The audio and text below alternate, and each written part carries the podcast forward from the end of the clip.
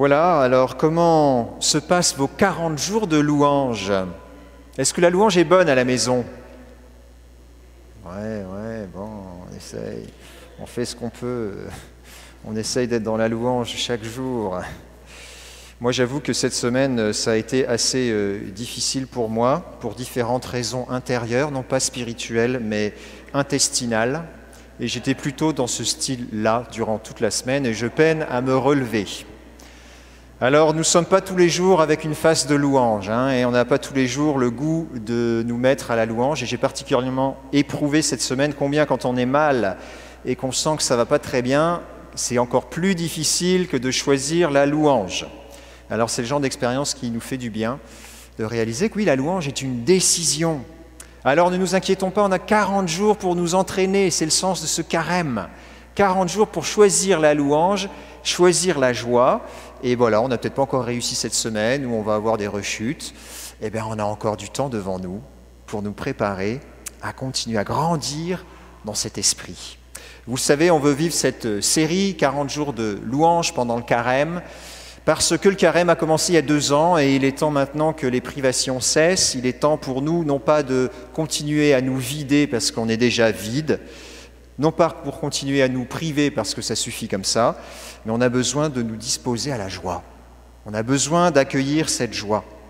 Nous n'avons plus à rien nous enlever de plus. Le but du carême, c'est de recevoir plus, d'être plus dépendant de la grâce de Dieu. Et dimanche dernier, je nous invitais à, faire ce choix. Quel carême je vais choisir cette année? Est-ce le carême du livre de l'Exode?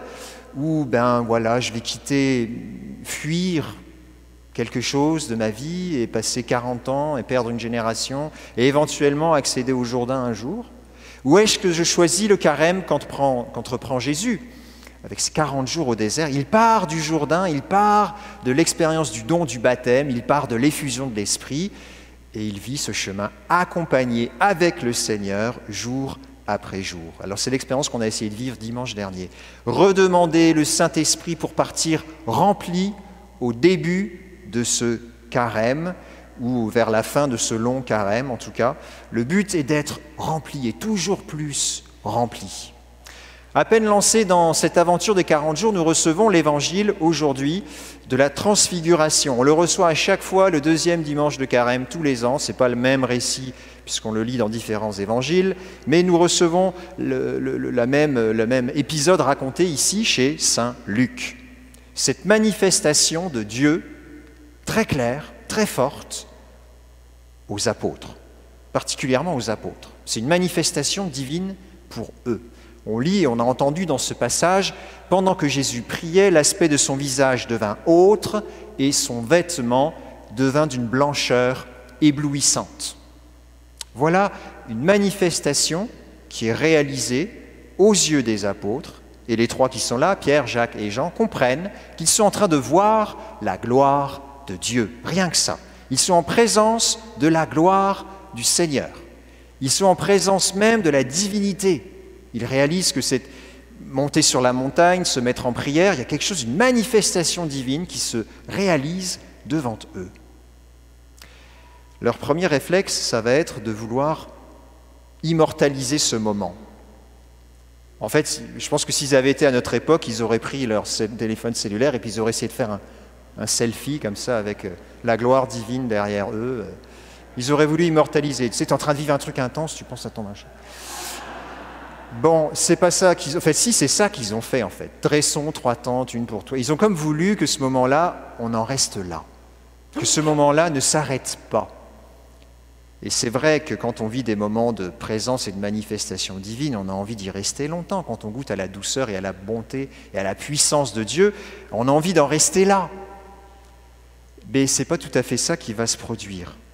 Jésus, et, l'évangéliste Luc nous le dit dans cet évangile, était en train de parler de son départ qui allait s'accomplir à Jérusalem. Donc le propos qui est en train de se vivre dans ce moment euh, d'exaltation, c'est le propos du départ de Jésus qui va s'accomplir à Jérusalem.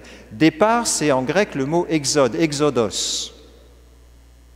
Ça nous rappelle quelque chose, l'exode l'exode du peuple juif, l'exode d'Abraham, on a entendu ça en première lecture. Il y a un départ. Et les apôtres, qu'est-ce qu'ils veulent Eux, ils veulent stopper.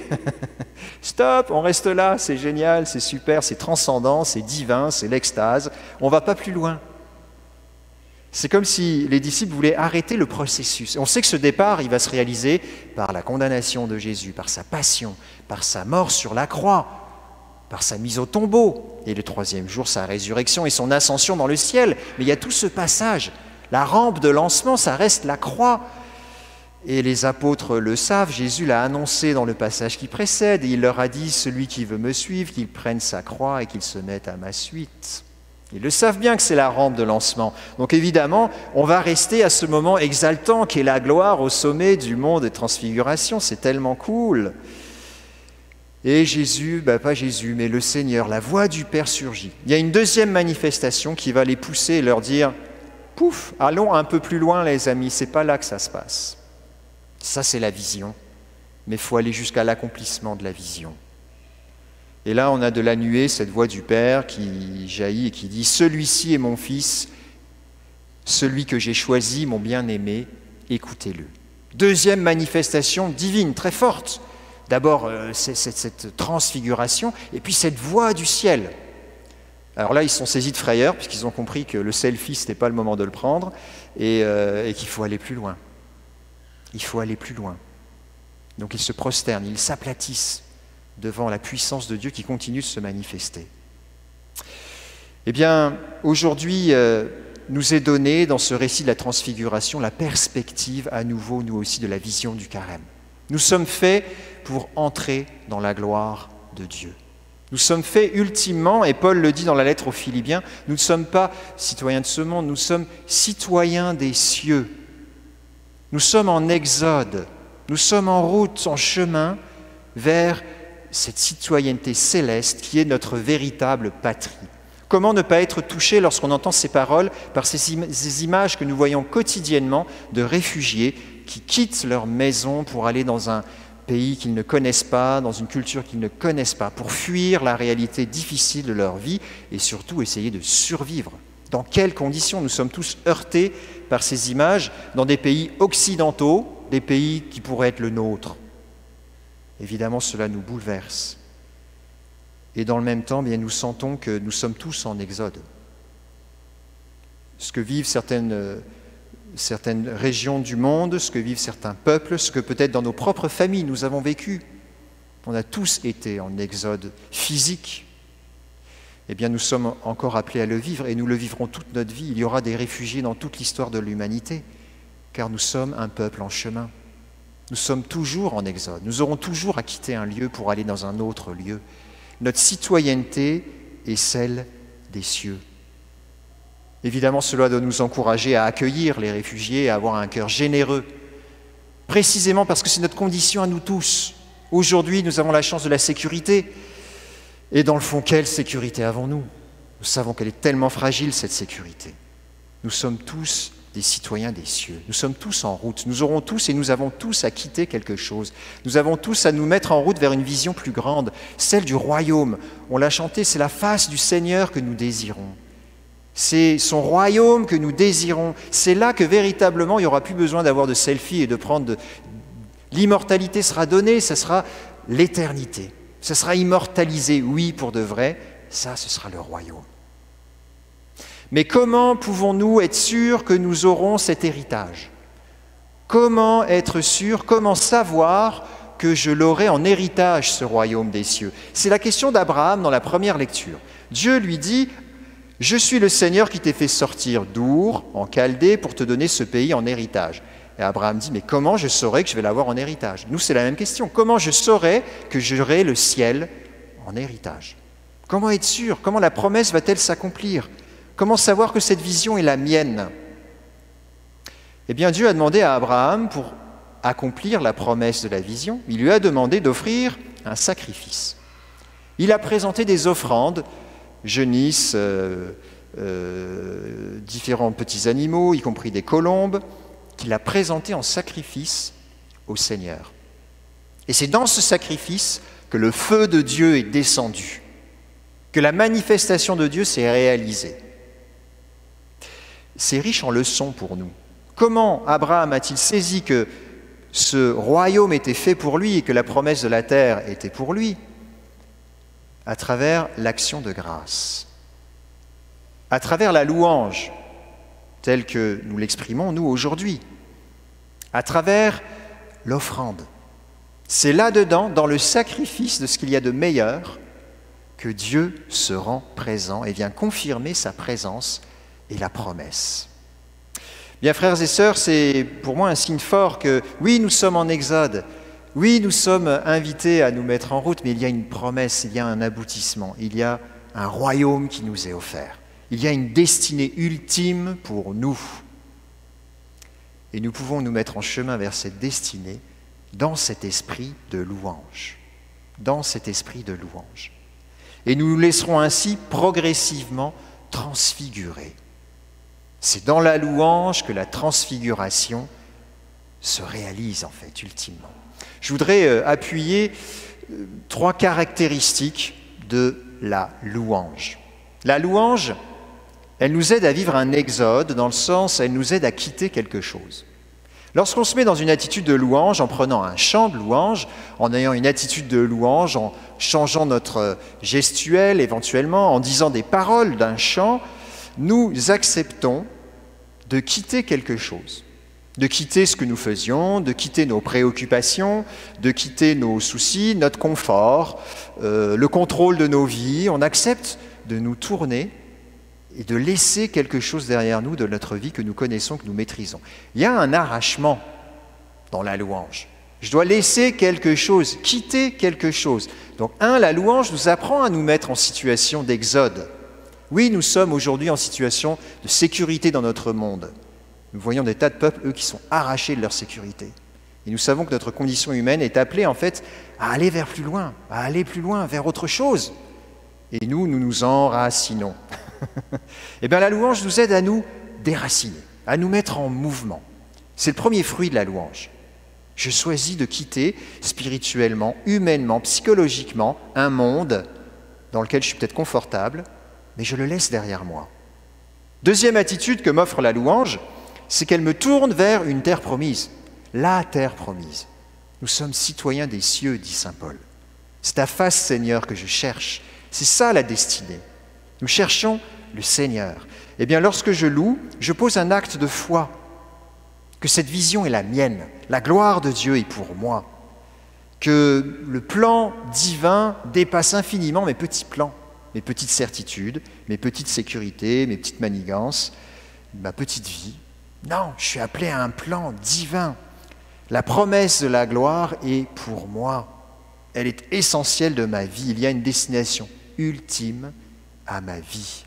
Et le fait que dans la louange nous adressions à Dieu est un signe fort. J'ose mettre des mots et dire à voix haute des mots pour m'adresser à Dieu.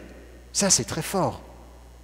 Si tu crois dans ton cœur et si tu proclames sur tes lèvres, alors tu seras sauvé. Notre foi ne peut pas être juste une intériorité silencieuse. Si notre foi est une intériorité silencieuse, ben, elle, risque de mourir rapidement. Ma foi est appelée à s'exprimer. La louange me permet de mettre ces mots-là sur mes lèvres, à travers un chant, un chant de victoire, et sur les mots des chants de louange, généralement, ce sont des paroles bibliques. Ça veut dire que c'est la parole même de Dieu que je mets sur mes lèvres et que je prononce à voix haute, qui plus est avec mes frères et sœurs. Donc la louange me donne ce deuxième point fort, elle me tourne vers le Seigneur, vers cette terre promise, vers cette vision qui est la mienne. Troisième aspect que m'offre la louange. Donc, un, elle me fait quitter une terre. Deux, elle m'offre la terre promise. Elle me la montre en vision. Trois, elle me rend disponible au Saint-Esprit. La présence même de Dieu. On le voit, hein Abraham, le feu de Dieu, comme un brasier ardent, descend au milieu de l'offrande. Très symbolique, mais très réel. Le feu de Dieu peut descendre dans mon cœur lorsqu'il est ouvert. Cette offrande que Abraham a séparé en deux. C'est comme notre cœur qui est enfin ouvert et que la louange a permis d'ouvrir. Parce qu'on le sait, avant que notre cœur s'ouvre, il faut du temps des fois. Hein. Beaucoup de temps, beaucoup, beaucoup de chants de louange, parce que notre cœur est replié sur lui-même. C'est là que le Saint-Esprit peut descendre. Le sacrifice de louange, c'est comme le lieu sur lequel le Saint-Esprit atterrit, vient me visiter et me transfigurer. Alors je peux goûter dans la louange à une motion, une parole de Dieu, une image, une consolation, un fruit de l'esprit, la paix, la charité, la maîtrise de moi, la confiance, autant de fruits qui peuvent se produire par le don du Saint-Esprit dans mon cœur. Tout cela parce que je me mets à louer. Et Saint Paul a une belle manière d'exprimer, il me semble, ce qui se produit en nous lorsque la louange grandit. Alors nous reflétons la gloire du Seigneur. Et nous sommes transformés en son image avec une gloire de plus en plus grande par l'action du Seigneur qui est esprit. Alors quand on a une face de chien comme j'en avais une cette semaine, eh bien la louange nous aide, m'aide à euh, relever la tête, à tourner les yeux vers le Seigneur et à sourire avec lui, à accueillir sa gloire. Paul, son expression est forte, hein. nous reflétons la gloire du Seigneur. C'est beau. On n'est pas obligé d'avoir une face de sourire euh, en se forçant avec un sourire crispé. Non, c'est un don qui est donné par le Seigneur. Nous reflétons quelque chose même de Dieu. Nous sommes transformés en son image avec une gloire de plus en plus grande. Ça veut dire qu'il y a une progression. C'est jamais fait une fois pour toutes.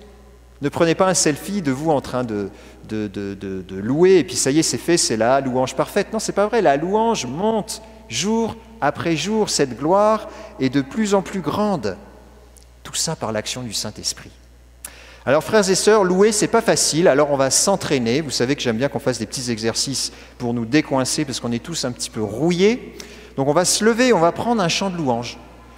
Et ce que je vais vous inviter à faire à l'issue du chant de louange, tous, c'est redire des paroles, une parole que vous avez entendue dans le chant, que vous avez dite donc et chantée, la redire. Redire une parole qui vous a frappé.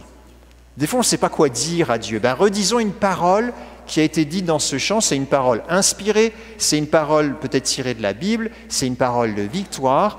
Bien, c'est une parole qui nous invite à parler au Seigneur à poser un acte de foi et à nous laisser, à nous élever vers cette transfiguration. Alors, et dites-le à voix haute, on est tous ensemble, hein, on est 250 dans 200. Eh bien, disons-le, personne ne vous écoute, là, euh, on est tous là. On le dit tous, on le fait tous, on n'est pas gênés. Merci Seigneur, nous bénissons ton nom. Je bénirai le Seigneur en tout temps. Je garderai sa louange à mes lèvres. Je guérirai que les pauvres entendent ma voix et soient en fête. Je bénirai le Seigneur en tout temps. Je garderai sa louange à mes lèvres. J'exulterai en Dieu seul mon sauveur. Que les pauvres entendent ma voix et soient en fête. Magnifiez avec moi notre Seigneur et tous ensemble exaltons son saint nom. Il écoute mon cri, entend ma voix, il me délivre de toutes mes peurs. Je bénirai le Seigneur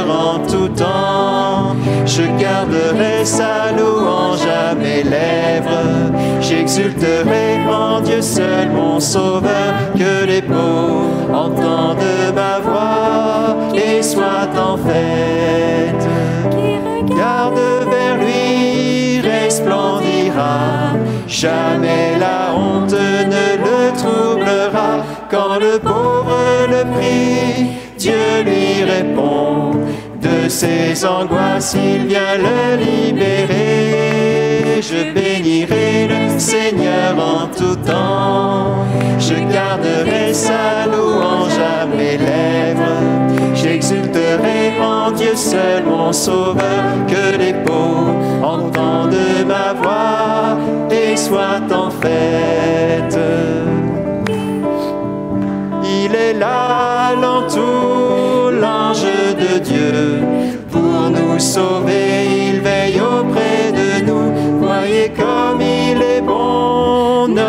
Seigneur. Heureux celui qui prend refuge en lui. Je bénirai le Seigneur en tout temps. Je garderai sa louange à mes lèvres. J'exulterai en Dieu seul, mon sauveur, que les pauvres entendent ma voix et soient en fête. Je bénirai le Seigneur en tout temps. Je garderai sa louange à mes lèvres. J'exulterai en Dieu seul, mon sauveur, que les pauvres entendent ma voix et soient en fête. Ah oui, heureux Seigneur, les pauvres qui entendent ta voix, nous bénissons Seigneur. Je bénis ton nom tout temps, Seigneur. Que les pauvres aient le cœur en joie devant toi. Merci Seigneur, nous te rendons grâce. Merci pour tous tes bienfaits. Nous adorons ta face, Seigneur. Nous adorons ton saint nom. Nous t'aimons, Seigneur. Viens mettre la louange dans nos cœurs. Que ta gloire resplendisse en nous. Et de gloire en gloire. Merci, Seigneur. Ton Saint-Esprit qui nous permet de grandir dans la louange devant toi. De nous de resplendir de ta face, Seigneur. Amen. Bénissons. Merci, Seigneur, pour ta joie qui vient d'en haut. Sois loué, Seigneur. Merci, Seigneur.